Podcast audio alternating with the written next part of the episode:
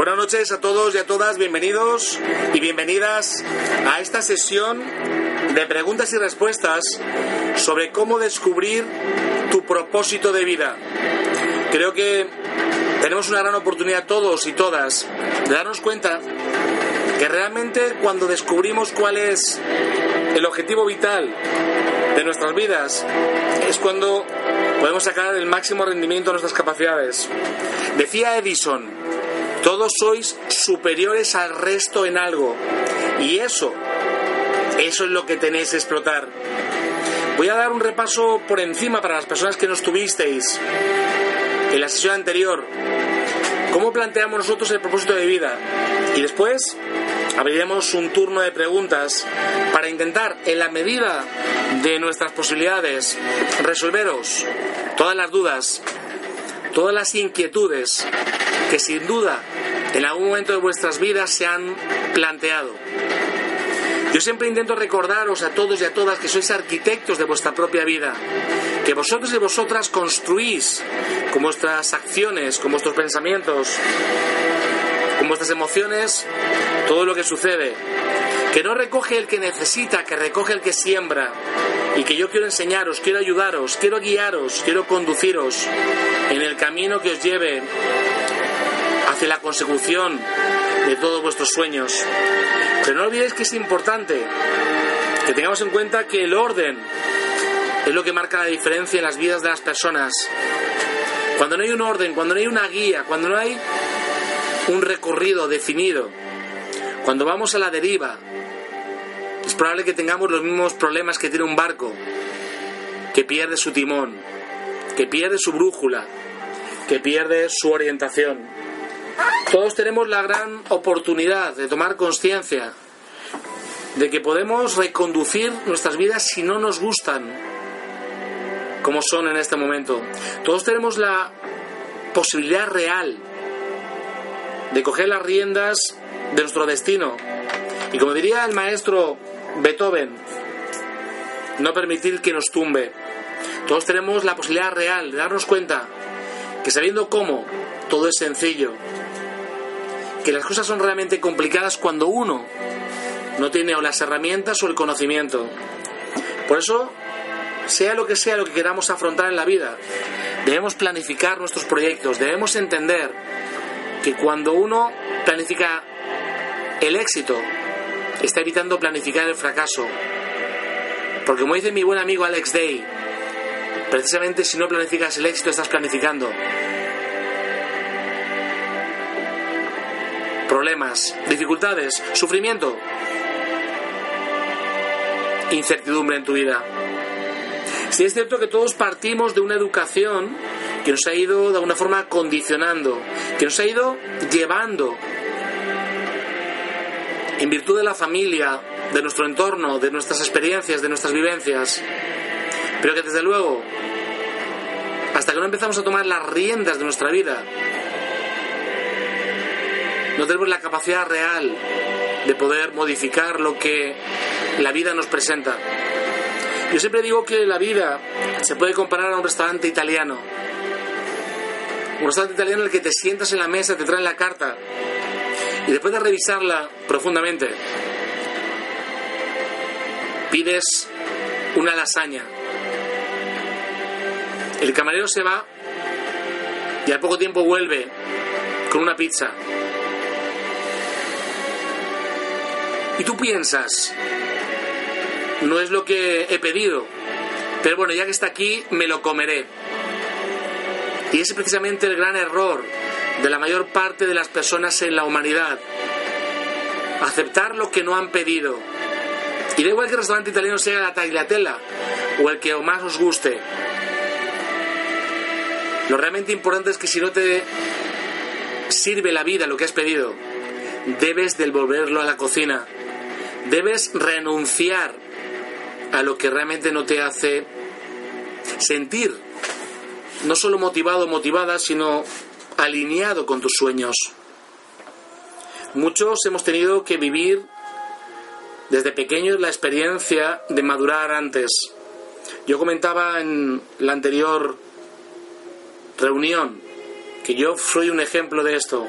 Cuando tenía ocho años, mi padre enfermó gravemente y todos los negocios que tenía evidentemente fueron desatendidos, ya que mi madre tenía que estar con, con mi hermana más pequeña y conmigo. Y lógicamente esa situación difícil y dura te hace madurar más rápido, te hace tomar las riendas de tu destino mucho antes. Si alguno de vosotros o vosotras ha pasado por una circunstancia similar, me entenderá perfectamente. Pero los que no habéis pasado por eso, no os preocupéis. No importa el momento en el que coges la responsabilidad de tu vida, porque el mejor día del resto de tu vida es hoy. Porque es realmente el que puedes controlar. Todo lo que no sea hoy no está al alcance de tu mano tener control.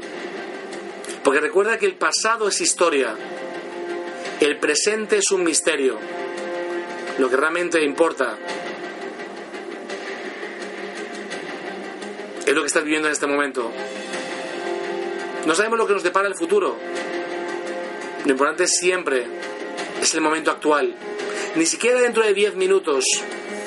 Porque probablemente lo que pase dentro de 10 minutos será consecuencia de lo que hagas en este momento. Quizás algunos de vosotros o vosotras habéis sido sobreprotegidos por vuestros padres, que seguro que lo han hecho con la mejor intención, pero que desde luego no es la mejor forma de educar porque evidentemente no te prepara, no te da las herramientas, las armas para enfrentar la vida.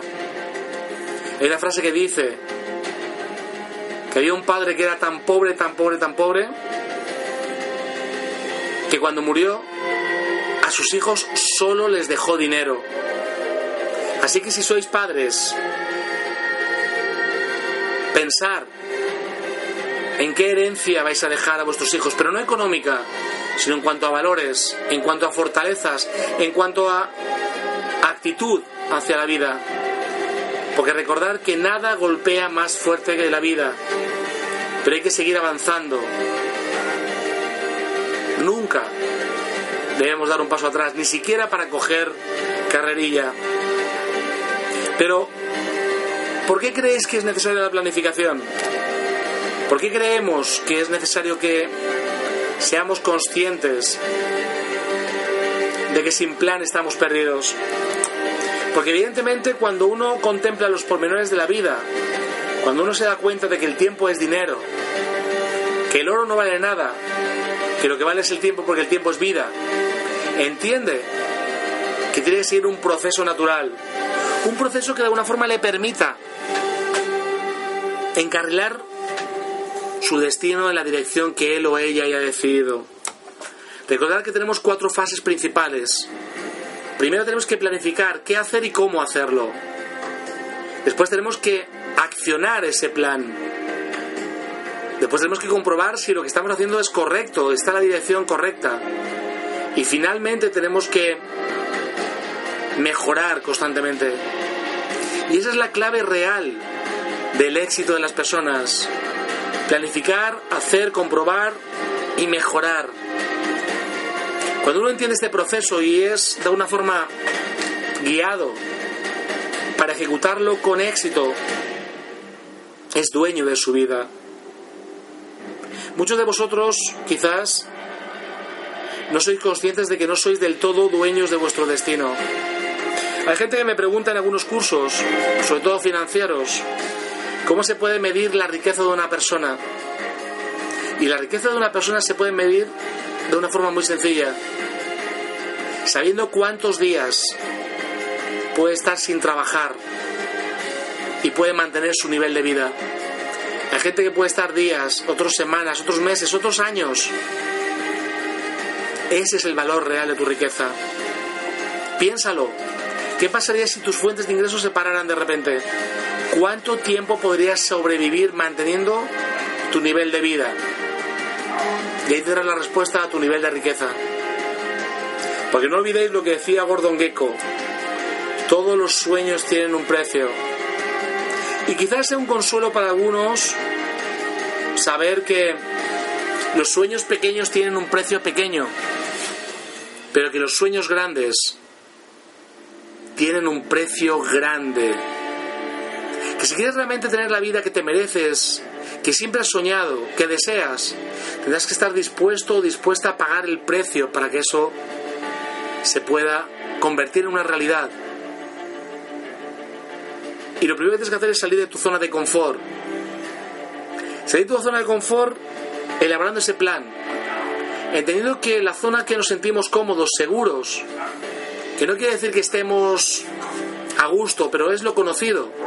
Discutir con tu pareja, que no te guste tu trabajo, tener problemas, es tu zona de confort, aunque no sea confortable. Es la zona en la que no podemos crecer, en la que estamos estancados o estancadas. Sabemos que hay una zona de miedo, que es donde se presentan las inseguridades, los miedos al cambio, las opiniones de los demás, y que mucha gente no se atreve a cruzar esa zona de miedo. Pero que cuando realmente uno es capaz de superar esa barrera y entra en la zona de aprendizaje, donde se da cuenta que los desafíos y los problemas nos van haciendo más hábiles, van desarrollando nuevas capacidades en nosotros, de cuando estamos preparados, estéis preparadas para dar el salto, el verdadero salto hacia la zona de éxito.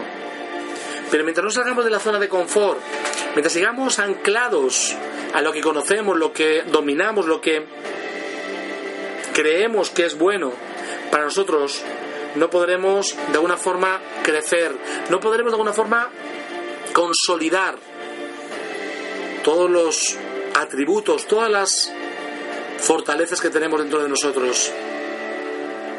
Evidentemente esto lo podemos hacer de forma individual, lo podemos hacer de forma personal o podemos recurrir a ayuda externa. Y desde luego yo lo que recomiendo es que todos y todas, si realmente tenéis un sueño y queréis materializarlo, tengáis siempre un mentor. Pero algunos os preguntaréis, lo que no estuvisteis el otro día, ¿qué es un mentor? Mentor es una palabra de origen griego que aparece en la Odisea y que es el nombre de una persona. Realmente se pronuncia mentor. Cuenta la historia que cuando Ulises marchó a la guerra de Troya, encomendó a Mentor el cuidado de su hogar y la educación de su hijo Telémaco. Este hombre, que hoy en día hemos cogido su nombre como referencia de consejero, lo vamos a ver un poquito más adelante, no solo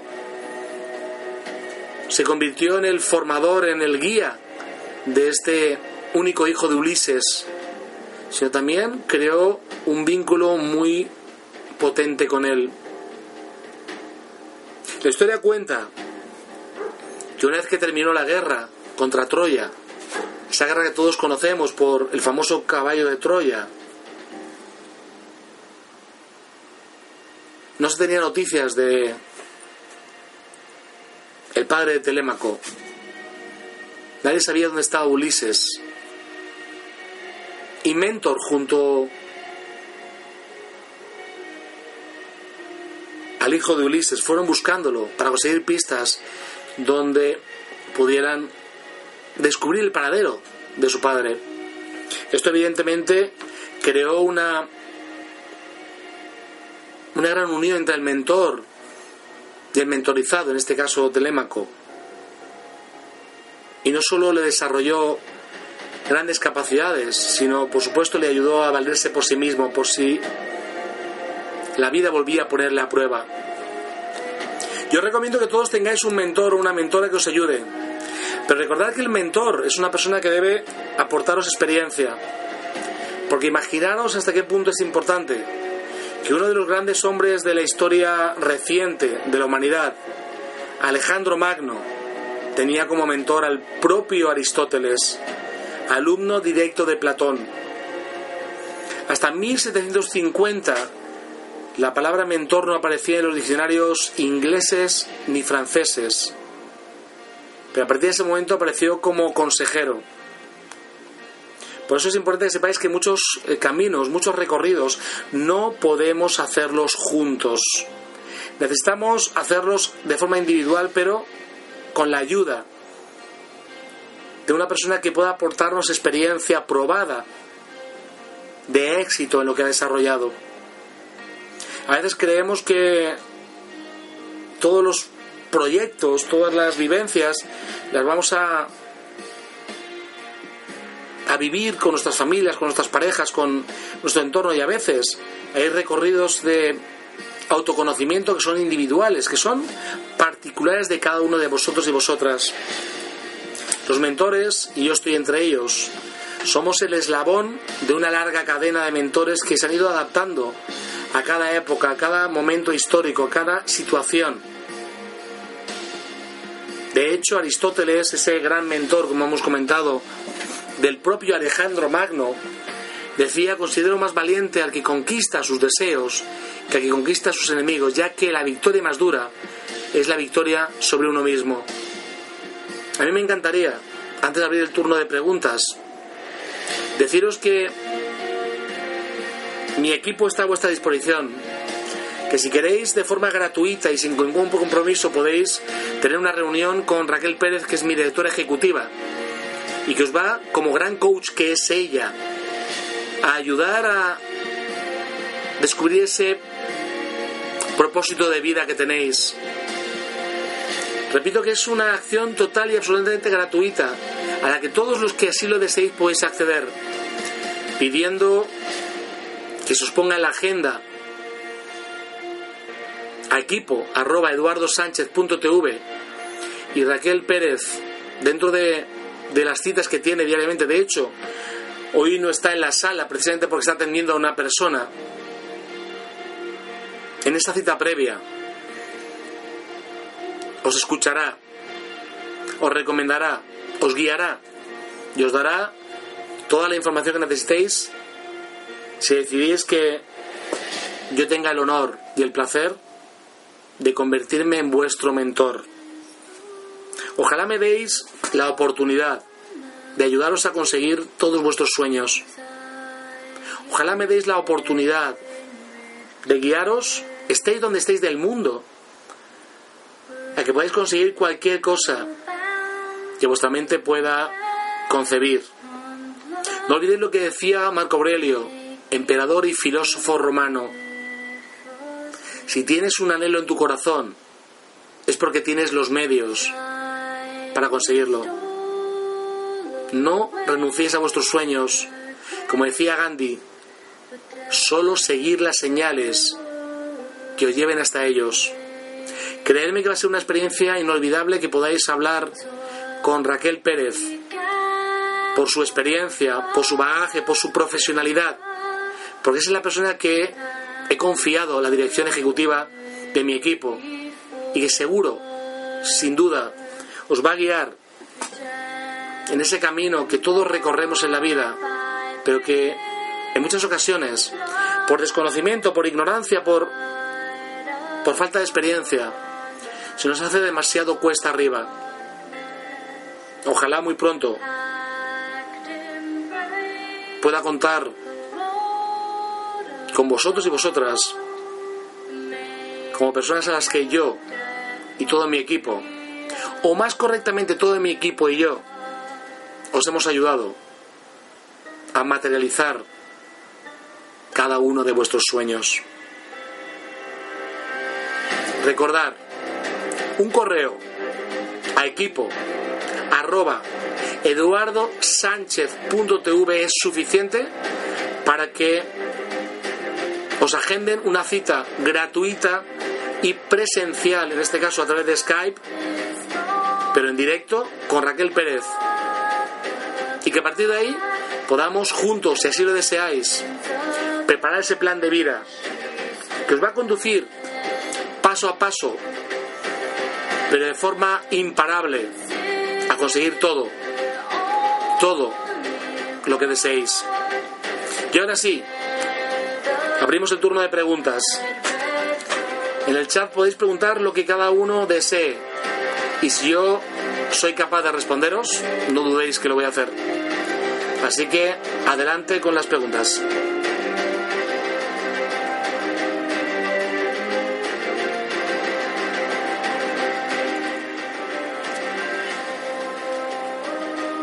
Parece que Karina y Clara Reyes, que acaba de incorporarse desde República Dominicana, son las que van a abrir el turno de preguntas.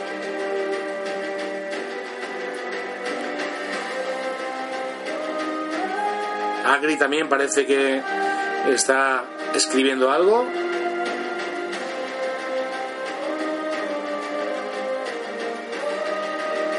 Vamos a ver si empiezan a aparecer las preguntas en el chat.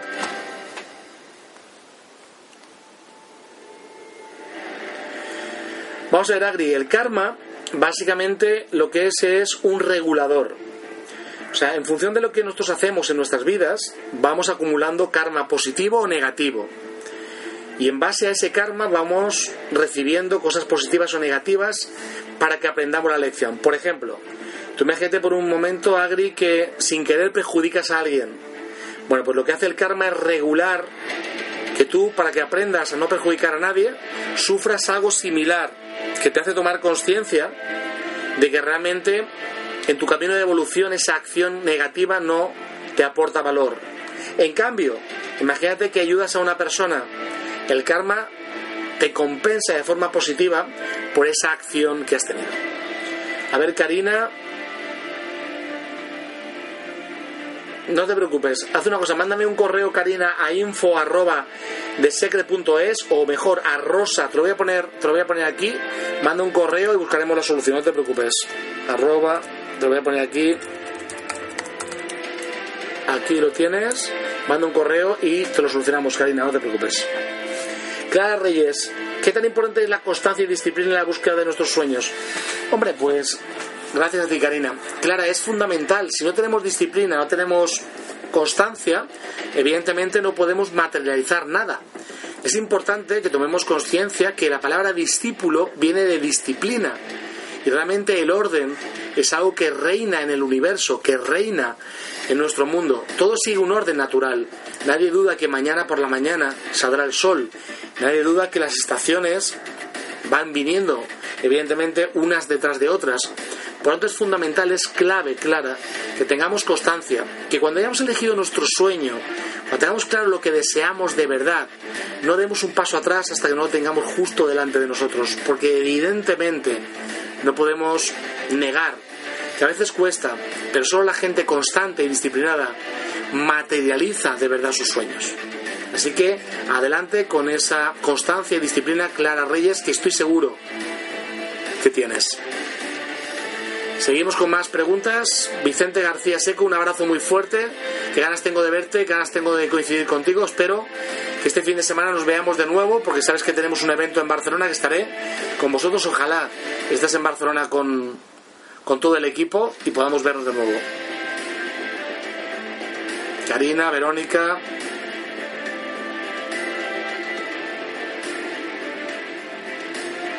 Vamos a ver.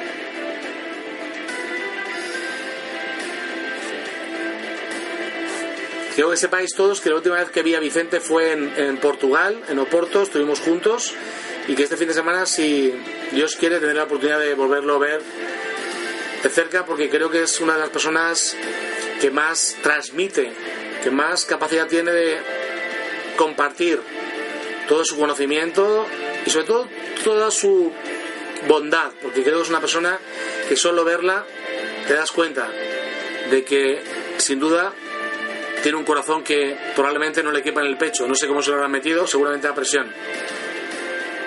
Gracias a ti, Clara, como siempre.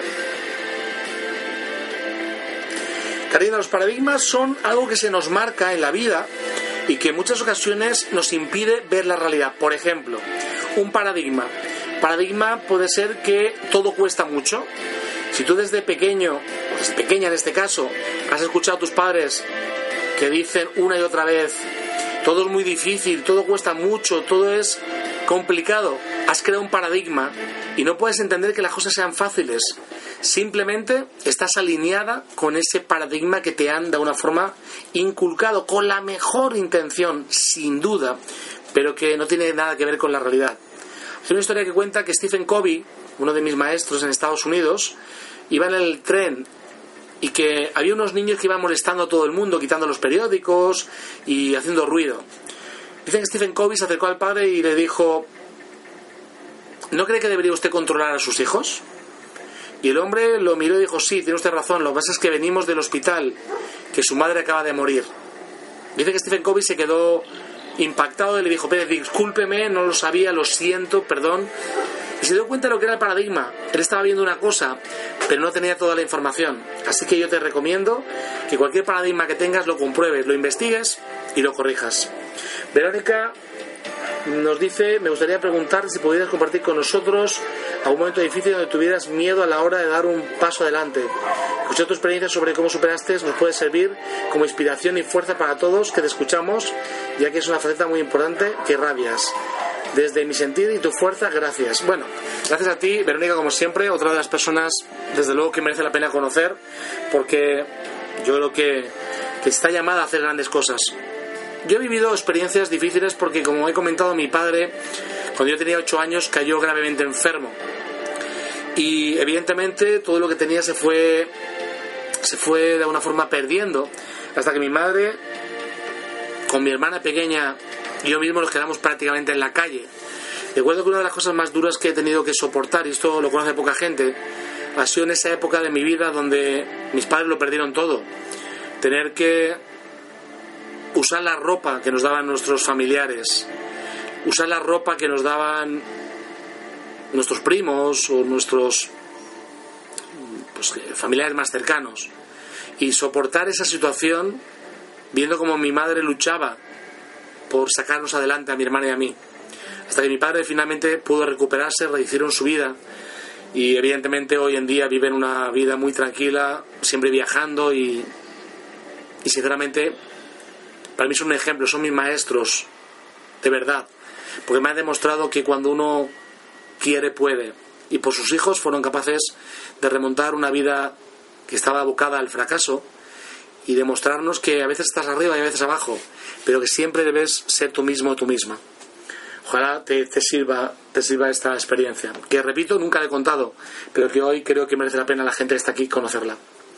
Vicente dice que hay dos momentos más importantes de tu vida, uno cuando naces y otro para cuando sabes para qué naces, cómo se puede saber para qué naces. Muchas gracias por saber y, bueno, te gracias por haberte conocido. Gracias a ti, Vicente, por haberte conocido a ti. Bueno, cuando naces, ya lo sabes, cuando no sabes para qué, cuando sabes para qué has nacido, es cuando te das cuenta de tu vocación, qué es lo que realmente te hace feliz, qué es lo que realmente te motiva, qué es lo que realmente no te cuesta hacer, lo que harías gratis, lo que harías sin esfuerzo, lo que te permite levantarte más pronto y acostarte más tarde sin esfuerzo. En ese momento, Vicente, es cuando realmente descubres tu misión en la vida, cuando realmente descubres cuál es el sentido de lo que vienes a hacer y te das cuenta qué es lo que quieres hacer el resto de tu vida. Ojalá la respuesta te sea útil. Karina, pues yo creo, Karina, que tienes que seguir adelante porque todos son experiencias que nos sirven para fortalecernos más, para hacernos más capaces de afrontar la vida y sobre todo para tener esa capacidad real de darnos cuenta que somos capaces de afrontar cualquier situación si tenemos fe en nosotros, en nuestras capacidades y en, evidentemente, nuestras fortalezas. O sea que adelante, Karina, siempre adelante, cuenta conmigo para lo que necesites. Tiago, buenas noches, Eduardo. Nos conocimos en una sesión de networking en Valencia. Me alegro mucho de acudir este día y conocer a un maestro. Bueno, pues no sé si maestro, pero bueno, desde luego, amigo seguro. Me gustaría saber cómo poder decirte entre dos pasiones, eh, eh, decidirte perdón, entre dos pasiones que son dos sectores profesionales diferentes. Bueno, Tiago, lo que tienes que hacer básicamente, como hemos dicho, es vibrar. ¿Qué te hace vibrar? ¿Qué que hace que realmente te sientas eh, al 100% realizado. Seguro que de las dos pasiones hay una que te atrae más, no lo dudes. Vuélcate en la que realmente te hace vibrar y te garantizo que no te vas a equivocar. Y para mí, como siempre, también es un placer haberte conocido y espero en los próximos networking en Valencia encontrarnos de nuevo. Vicente, ojalá te vea en Barcelona. Será un placer enorme poderte volver a abrazar y volver a compartir contigo pues, unas palabras o lo que se tercie, porque creo que tenemos un fin de semana en Barcelona interesante. Ojalá te pueda, te pueda ver de nuevo. Karina, por supuesto, por tus hijas y por ti. Siempre hacia adelante. Recuerda que tenemos todos a veces pruebas muy duras. La vida nos pone muchas veces en situaciones límite para que nos demos cuenta de lo fuertes que somos. Y yo estoy convencido que no solo vas a superar esto, sino lo vas a superar con nota, con mucho, mucho éxito. Ojalá yo pueda ser alguien que te pueda ayudar a que consigas todos tus sueños. Gracias, de verdad. Antonio Expósito, mi buen amigo Antonio Expósito. Por supuesto que existen los ángeles, pero no existen los ángeles como nos los ponen en las imágenes, con alas, con cara de, pues, de hombres o mujeres. No, tienen una forma distinta. Son elementales de la naturaleza que lo que hacen es de alguna forma guiarnos. Hay ángel de la guardia, pero tienen una forma distinta, no tienen esa forma que en su momento se les puso como humanoide para que los hombres y mujeres lo entendieran mejor. Tiene una forma, lógicamente, mucho más etérica, mucho más sutil. Pero sí existen, ¿eh? desde luego, Antonio, te garantizo que existen. Y de hecho, tenemos un curso nosotros sobre ángeles que explicamos las clases de ángeles que hay. Están los tronos, están los querubines, hay distintos tipos de ángeles que tienen distintas misiones dentro de ese plan de evolución del ser humano. Decía ángeles, precisamente, que hay veces que sales de tu zona de confort, pero te das cuenta que el entorno puede cambiar. La verdad es que resulta muy difícil y tendría que cambiar mi forma de ver las cosas. Mira, Ángeles, tu zona de confort, como hemos dicho, es la zona en la que estás acostumbrada a estar. Pero muchas veces salir de tu zona de confort también tiene que ver con salir de tu entorno laboral. Probablemente si donde estás en este momento no estás cómoda, pues eh, probablemente deberás despedir a tu jefe tarde o temprano no conformarte, porque a veces estamos incómodos, pero nos quedamos demasiado tiempo. Hay una historia que cuenta que había una persona que iba corriendo, llegó a una casa y pidió poder beber agua. El dueño le dijo que detrás había una fuente y se dio cuenta que al lado de la fuente había un perro que no hacía más que quejarse. Estaba acostado, pero no hacía más que quejarse. Dice la historia que el hombre volvió a la parte de adelante y le dijo al dueño de la casa, mira, ahí detrás un perro que está quejando pero no se mueve. Y el dueño le dijo, es que está sentado encima de un clavo. El hombre se quedó sorprendido y dijo, ¿y por qué no se va? Y dice, porque no le duele suficiente. A veces, ángeles, tiene que dolernos suficiente para que nos movamos.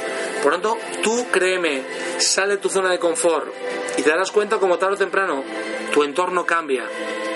De forma voluntaria o involuntaria, pero cuando cambias tu forma de vibrar, la gente que no vibra en tu misma frecuencia, evidentemente, deja de estar cerca de ti. Ojalá te sirva la respuesta. Gracias Karina, gracias Tiago, nos vemos muy pronto, por supuesto, eso sin duda. Verónica me dice, ¿podrías compartir cuál ha sido el miedo que más conflicto te haya generado a la hora de avanzar en tu camino y cómo lo superaste? Bueno, el miedo más grande que he tenido en mi vida quizás ha sido el miedo a, no estar a la altura de lo que mi padre me exigía. Mi padre es una persona ahora lógicamente es más mayor y ya no lo es tanto, muy exigente conmigo. Y siempre he tenido miedo a estar a la altura de lo que mi padre esperaba de mí. Porque siempre que le proponía o le contaba un plan que tenía, un proyecto, siempre mi padre me decía que me iba a salir mal. Y desgraciadamente en muchas ocasiones acertaba. Y lógicamente eso me causaba mucho miedo, volver a fracasar, volver a fallar, que mi padre no valorara realmente cuál era mi capacidad. Yo creo que eso es lo que recuerdo como más doloroso y que lógicamente con el tiempo superé y que por supuesto para mí fue una lección porque mi padre lo hacía solo para algo, para sacar lo mejor de mí. Conmigo funcionó, quizás con otras personas no funcione esa presión, pero yo desde aquí, como he dicho antes, siempre diré que los mejores maestros que he tenido, sin duda, son mis padres, que me demostraron cómo uno puede caer y levantarse y seguir adelante y incluso tener éxito. Por eso, Verónica, creo que esa fue por decirlo así, la etapa de mi vida donde más sufría, cuando no era capaz de estar a la altura de lo que se esperaba de mí. Y repito, en este caso por parte de mi padre. Jorge dice, estoy indeciso si irme de la ciudad y radicar en otra ciudad o empezar de nuevo. Jorge, a veces tenemos que romper con cosas que nos suman para buscar cosas que se suman. Si desde luego la ciudad en la que estás, no, no conozco pues Valés, no te está dando la oportunidad que tú necesitas, no dudes en irte. Yo con 20 años me fui a vivir a Estados Unidos. Con 20 años me fui a vivir a Estados Unidos. Estuve viviendo en Estados Unidos y después en México. Estuve viviendo durante dos años en Culiacán, Sinaloa, trabajando para una empresa española en una planta como responsable de logística. Me costó mucho y reconozco que cada día cada día, Jorge, pensaba en volver a España. Cada día tenía un motivo para decir me voy. Pero aguanté durante dos años en los Estados Unidos y dos años en México. Y volví, sinceramente, con una experiencia que si no hubiera pasado por eso, hoy no tendría. Así que si puedes hacerlo, Jorge. No hay nada mejor que cambiar de entorno, cambiar de ambiente y buscar nuevas amistades, nuevas personas que te puedan ayudar a conseguir tus sueños. Además que te curte, sin duda. Gracias, Jorge. Cada dice, siempre me dan miedo los cambios en todos los aspectos. ¿Cómo crees, Eduardo, que es más fácil de enfrentar los cambios para no llegar a fracasar con el miedo y la inseguridad? Mira, Clara, lo único que no cambia es que las cosas cambian. El cambio es parte de la vida, no hay nada que sustituya al cambio. Estamos cambiando permanentemente, cambiamos de aspecto, cambiamos de piel, cambiamos de amigos, de trabajo, de parejas. Por lo tanto, asume como que el cambio es parte de la evolución natural de las personas. El cambio no tiene que darte miedo, lo que tiene que darte miedo es estancarte. Recordar que lo contrario de valentía no es cobardía, es conformismo. Una persona valiente no se conforma, una persona conformista realmente es un perdedor en potencia. Por tanto, cuidado con el miedo al cambio, porque es inevitable, es algo que está permanentemente al alcance de, nuestra vista en la naturaleza. La naturaleza está permanentemente cambiando y por tanto no le temas miedo, no, no temas el cambio, simplemente asúmelo como algo natural y besa por ello. Gracias Ángeles, Clara, gracias Verónica, gracias a ti por, por ser amiga mía, por ser parte de mi vida y por estar aquí hoy y en todos los cursos que compartimos juntos. Tiago pregunta, ¿recomiendas dar las gracias cada día al despertar y acostarse? Tiago, la pregunta es obvia, claro que sí. El agradecimiento es, como dice una de mis maestras, Ronda Baer, una de las fuerzas más poderosas del universo dar gracias por todo, no solo levantarte y acostarte, no de forma mecánica, sino por todo lo que pasa en tu vida, porque una persona te sirva un café correctamente, porque una persona te atienda de forma adecuada, porque una persona te sonría, gracias a todo, gracias por andar con tus piernas, gracias por ver con tus ojos, gracias por estar aquí, gracias, siempre gracias. Recuerda que las gracias son una expresión del amor, y el amor es la fuerza más poderosa del universo, así que no dudéis ni por un segundo que la agradecimiento os va a dar no solo más posibilidades, sino una paz interior que nada puede compararse a ella. Vicente Eduardo, estás cambiando mi vida por ser como eres. Tú que tienes un gran corazón, eres todo luz, amor. Vicente, gracias a ti por darme la oportunidad de estar en tu vida. Gracias a ti por darme la oportunidad de conocer a tu hijo. Gracias a ti por darme la oportunidad de podernos abrazar cuando nos vemos y, compartir esa energía que corazón con corazón compartimos cada vez que nos encontramos y que desde luego de este domingo no pasa que nos veamos de nuevo. Gracias a ti. Vicente, que sabéis que es un gran maestro, lo dice, y efectivamente así es. Tenemos que fijarnos en la naturaleza. La serpiente es la mejor muestra de cambio. La serpiente es el animal más venerado por todas las civilizaciones en la historia, precisamente por lo que representa ese cambio al que todos estamos sujetos, y que es dejar toda la piel para empezar de nuevo. Gracias por tu anotación, Vicente, muchas gracias. La piedra del agradecimiento es un gran activador para recordarnos que solo por estar vivos debemos estar agradecidos, sea cual sea nuestra circunstancia. Domingo, bienvenido. Gracias por estar con nosotros. Domingo es un gran amigo, un formador del secreto, al que queremos profundamente y que lo tenemos allá en, esa zona maravillosa de Málaga, Marbella y todo lo que es, bueno, pues ese, ese triángulo de personas maravillosas que me encanta ver de vez en cuando y que Domingo nos representa en aquella zona de forma magistral. Gracias Domingo por estar hoy aquí.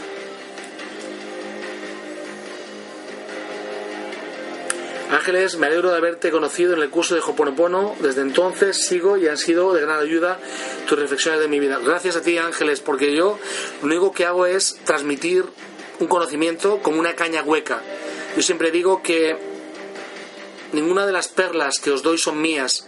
Yo solo pongo el hilo que las une. Yo solo intento resumirlas, concentrarlas para que podáis disfrutar realmente de, de la vida y de lo que sois una chispa de la divinidad que habéis venido a vivir una experiencia y que tenéis que saber cuanto antes lo que sois, seres inmortales viviendo una experiencia mortal. Tiago dice, apoyo al máximo tu, opinión de dar gracias e incluir en ellas que pases un feliz día a reconocer una buena acción de alguien. Por supuesto, cuesta muy poco y aparte que es muy reconfortante, una sonrisa, dar las gracias a la gente. Yo recomiendo desde aquí, aprovechando, eh, gracias a ti Domingo, como siempre, un abrazo muy fuerte, ojalá te vea muy pronto. Como dice Tiago, algo que puede ser un buen ejercicio y es que cada día al menos le deis las gracias a cinco personas.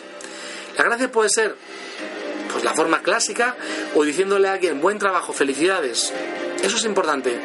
Cuando una persona hace un trabajo y le reconoce su esfuerzo, esa forma de agradecimiento es muy, de alguna forma, edificante para la persona. La persona se siente bien porque se da cuenta que alguien está reconociendo su labor. Yo repito constantemente a la gente, buen trabajo, felicidades, porque siento que estoy dándoles un empujón para hacerlo un poco mejor, estoy motivando de forma indirecta quizás para que se esfuercen un poco más y para que saquen su mejor versión, que al final es la clave del éxito, siempre dar nuestra mejor versión. La verdad que ha sido maravilloso este rato. Verónica me ha arrancado cosas muy personales, pero que me ha encantado compartir con vosotros y con vosotras. Y ojalá, de verdad, ojalá bueno, pues os pongáis en contacto con Raquel Pérez para poder ver cómo podemos ayudaros y quizás podamos eh, arrojar un poquito de luz donde en algunos casos haya oscuridad, haya miedo, haya duda y que nosotros, por nuestra poca experiencia, podamos ser útiles. Vicente nos dice, la verdad es que a mí se me hace difícil salir de la zona de confort porque tendría que dejar mi negocio que me está consumiendo, pero que doy de comer a mis cuatro, a mis cuatro hijos porque estoy intentando hacer otras cosas. Vicente, tú sabes que yo estoy contigo, que te voy a ayudar en lo que tú necesites. Y a veces salir de la zona de confort no tiene que ser algo de repente, no tiene que ser algo traumático. Se puede hacer de forma progresiva. Podemos ir creando bases para que cuando realmente estemos preparados demos el salto. Tú, desde luego, con cuatro hijos no puedes permitirte jugar al escondite. Pero sí que debes plantearte cómo puede ser mejor inspiración para ellos, darles mejor futuro y de alguna forma demostrarles que si tú eres capaz, ellos son capaces. Por eso no creas que salir de la zona de confort tiene que ser algo inmediato, puede ser progresivo, puede prepararse poco a poco esa salida. Y cuando está todo listo, cuando realmente tienes una base que te permite mantener tu nivel de vida y el nivel de vida de tu familia, en ese momento, solo en ese momento, tomar la decisión y tomar la acción. Ya digo que estoy a tu disposición y sabes que si puedo ayudarte en ese proceso, para mí será un honor y un placer hacerlo. Mándale un correo a Raquel, equipo arroba eduardosánchez.tv, cuéntale un poco qué es lo que realmente necesitas, aunque tú y yo lo vamos a ver en un, rato, vamos, en 48 horas estamos juntos, pero Raquel, que es una gran coach, te va a poder guiar y yo detrás te voy a apoyar para que ese salto se produzca cuanto antes. Pero, como siempre decimos, sin prisa, pero sin pausa. Vamos a ver qué Ángeles parece que está escribiendo en este momento. Muchas gracias a ti, Vicente, por supuesto. Muchas gracias siempre. Vamos a ver si tenemos alguna pregunta más. Ángeles parece que está preparando una pregunta.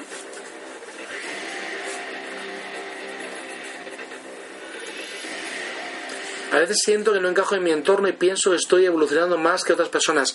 Pues es probable. Mira, el hecho de que estés Ángeles aquí ya demuestra que está más evolucionada que personas que ahora mismo están viendo la televisión. Por tanto, no te sorprenda lo que estás haciendo. No te sorprende lo que estás diciendo. No te sorprende lo que estás pensando.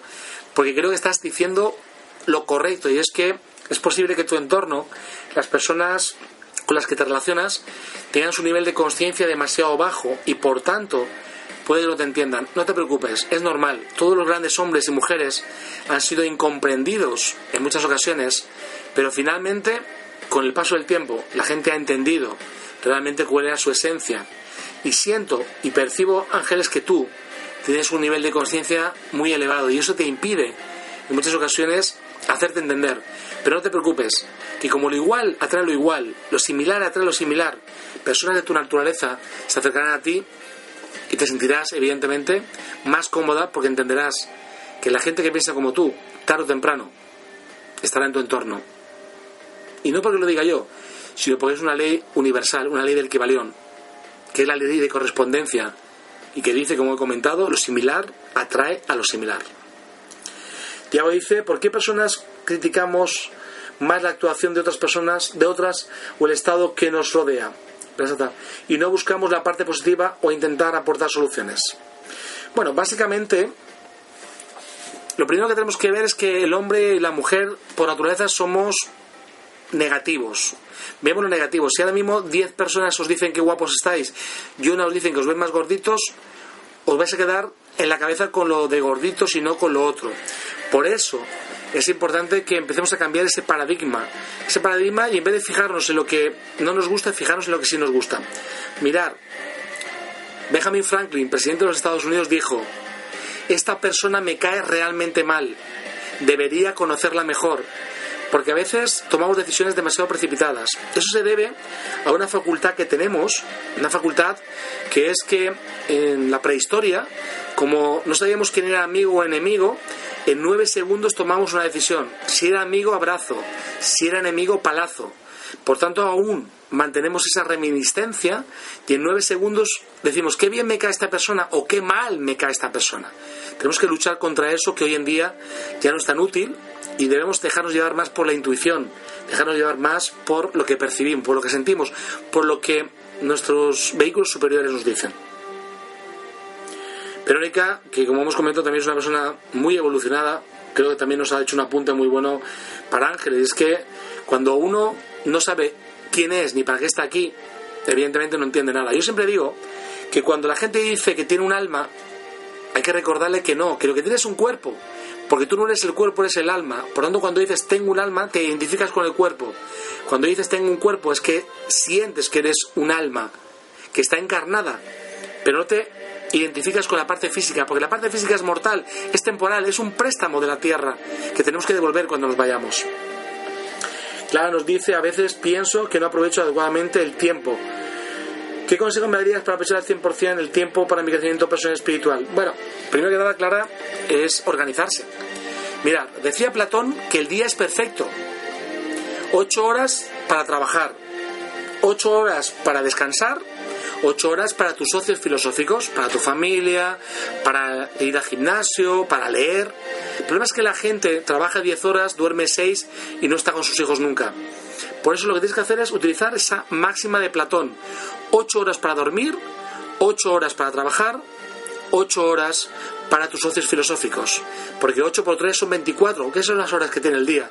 Por tanto, simplemente con un poquito de orden, seguro que sacas partido a tu tiempo. Eso sí, quítate de encima cosas que no sumen. Personas que sean ladrones de tiempo, ladronas de tiempo, que te quitan tu energía y ese bien tan preciado, que como hemos dicho es vida, llamado tiempo. Tiago nos dice, pero lo que entiendo sobre lo que dices quizás es que inscripción de no empatizar mucho con los demás. Bueno, básicamente, Tiago, esto es un tema, como hemos comentado ahora mismo, de nivel de conciencia. Quiere decir, cuanto más elevado es tu nivel de conciencia, más te das cuenta de que cuando estás hablando con alguien, esa persona tiene valores y defectos como tú, ni más ni menos. Y por tanto, en vez de buscar la parte negativa de la persona, intentas conectar con la parte positiva. Es una persona interesante, es una persona agradable, es una persona, lo que tú quieras decir. Empatizar es ponerse en el lugar del otro, pero aquí más que empatizar tenemos que sincronizar, o sea, conectar con la persona para ver cómo de una forma u otra podemos aportarnos valor. Recordar, como he dicho antes, esos abrazos que nos damos, ese abrazo que tengo reservado para Vicente este fin de semana en Barcelona, cuando se hace bien es corazón con corazón, eso se llama la concordia, compartir energía. Por tanto, Tiago, lo que tenemos que buscar no solo es ponernos en la piel del otro, sino intentar conectar con la esencia de la persona, ver cuáles son realmente sus sueños y ver cómo nosotros podemos ayudarles a que los cumplan. Clara Reyes ha comentado el tema del tiempo, lo hemos contestado. Reyes, excelente, muchas gracias Eduardo. A ti, Ana Mari, lo mejor es ver la esencia de lo que somos. Por supuesto, mirar, cuando uno eleva la conciencia lo suficiente, se da cuenta de que hemos estado demasiado tiempo identificados con un mundo materialista, un mundo de cosas que caducan. Dicen los hindúes que el estula es lo que se puede golpear y lo que se puede golpear es temporal, es una ilusión. Por eso cuando sabes realmente lo que eres, cuando realmente tomas conciencia de lo que eres, te das cuenta que la vida no es más que un juego. Son pruebas que vamos pasando para seguir evolucionando y que ningún problema puede ser más grande que nosotros, que no tenemos amigos, que no tenemos enemigos, que solo tenemos maestros que por dolor o por placer nos enseñan y que por tanto siempre, aunque sea tu peor enemigo, debes darle las gracias porque te está enseñando algo. Puede ser que él sea, sin darse cuenta, o ella, tus maestros de paciencia. Hombre, por supuesto, Tiago, eso no lo dudes que cuando nos veamos compartiremos las energías de nuestros corazones con un buen abrazo.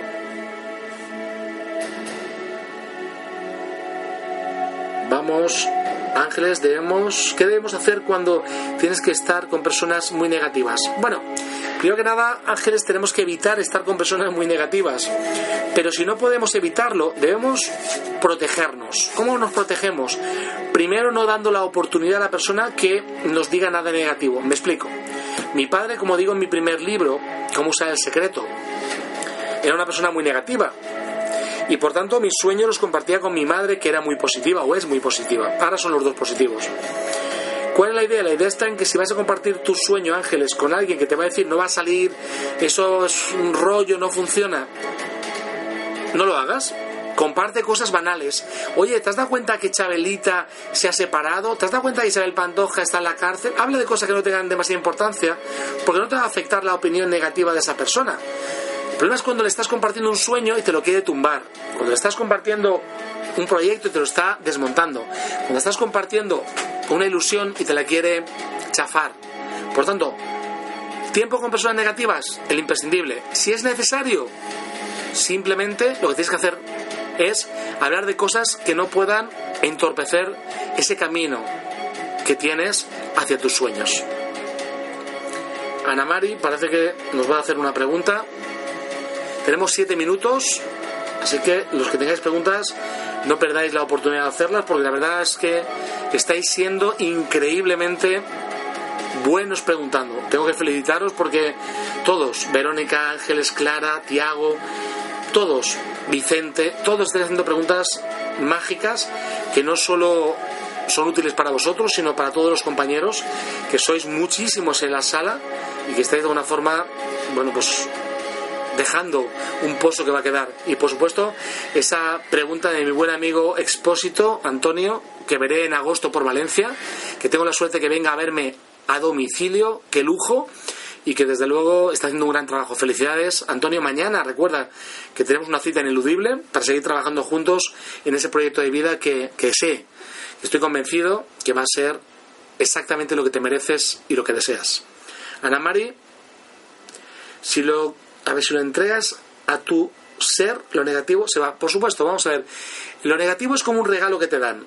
Y Ana Mari, la verdad que también hace como Vicente Castañeda, aclaraciones y Verónica muy contundentes. Mirad, tú imagínate que alguien te va a dar un regalo.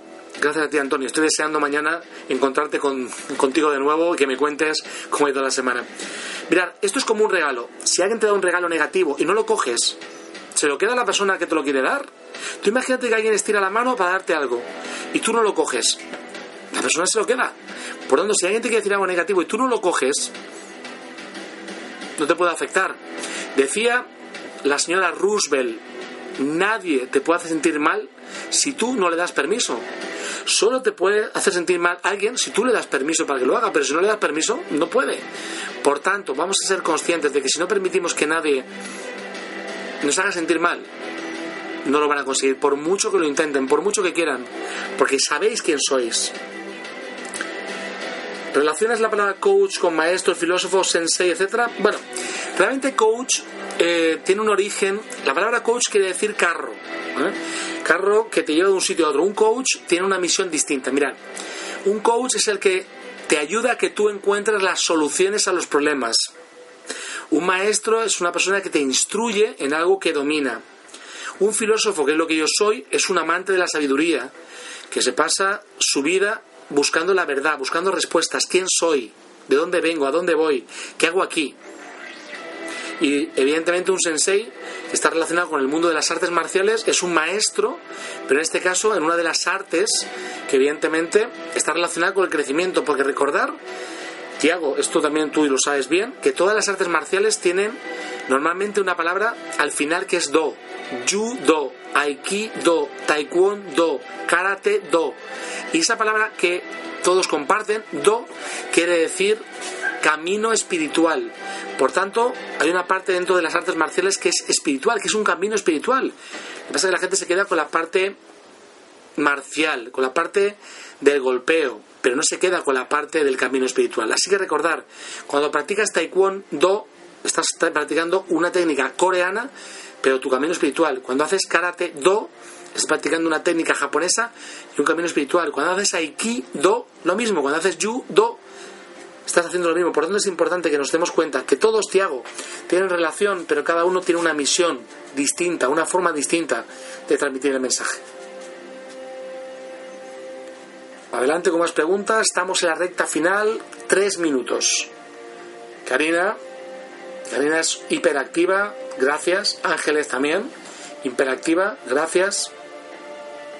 Vamos allá. De verdad que os tengo que dar las gracias a todos y a todas. A ti, Ana Margarita, muchas gracias. Porque de verdad me estáis haciendo pasar un momento mágico. Y desde luego, así, sí merece la pena hacer cosas con gente como vosotros y vosotras dispuestos, predispuestos a abriros, a compartir, a dejar un legado. Gracias ángeles. Disfruta de las vacaciones. Recuerda que en inglés vacaciones es holiday y holy es sagrado. O sea, las vacaciones son días sagrados. Disfrútalos, ángeles, disfrútalos. Besos para todos de tu parte y besos para ti, por supuesto, también. Y el boxeo, que tiene que... A ver, ¿dónde tiene el do? Creo que a alguien de aquí le gusta verlo en familia. Hombre, vamos a ver, yo soy amante del boxeo, mi abuelo era boxeador, pero el boxeo no es un arte marcial, Tiago. El boxeo es el noble arte de pegar y que no te peguen. Es la mejor representación de la vida, porque te golpean y sigues adelante, te duele y te levantas de la silla y las cuerdas te impiden huir. Por tanto, el boxeo, que yo adoro, que amo ese deporte, por el sentido que tiene y porque mi abuelo era boxeador, no es un arte marcial, por eso no tiene el do. No tiene el do porque el boxeador no tiene ese camino espiritual. Y de hecho el boxeo, que nació en Inglaterra, no tiene esa raíz asiática que tienen todas las artes marciales. Por eso el boxeo, ya digo que nos puede enseñar mucho, pero no precisamente la parte espiritual. Clara Reyes, entiendo que debemos marcar la diferencia en todo lo que hacemos. Que te ayudo a ti a marcar la diferencia, siempre la diferencia. Por supuesto, mirar, nosotros siempre dejamos un legado, una marca. Todo lo que hacéis deja una marca. Tenemos que tomar la decisión de que queremos ser ordinarios o extraordinarios. Porque no olvidéis que la diferencia entre una persona ordinaria y una persona extraordinaria es lo extra que el ordinario no quiere hacer que el extraordinario no le gusta, pero lo hace de todas formas. Así que sí, Clara, siempre hace el kilómetro extra, marca la diferencia, sé excepcional y te garantizo que sentirás como realmente todo lo que haces merece la pena. Tenemos dos preguntas, porque quedan 60 segundos. Así que, Tiago, gracias a ti y a todos. Mucho, mucho gusto de verdad de encontrarte por aquí. Nos encontraremos muy pronto. En cualquier sitio. Francisca. Bueno, Francisca es que es de otro planeta. Gracias, Francisca. Gracias por todo. Gracias a todos. Estamos en la recta final. Repito, el que quiera que le echemos una mano personal, yo en este caso, a través de primero el filtro de Raquel, por favor que mande un correo urgentemente a Eduardo, en este caso, equipo arroba eduardosánchez.tv. Gracias a todos y a todas. Verónica, un besazo, gracias. Karina, contamos con, tu correo y con todo el mundo que piensa que le podamos ayudar. Y ojalá muy pronto tengamos la oportunidad de conocernos personalmente. Y como siempre digo, para mí es un placer compartir con vosotros y con vosotras este conocimiento. Espero muy pronto tener la oportunidad de conoceros personalmente. Pero hasta ahí ese momento. Por favor, recordar ser felices. Hasta pronto.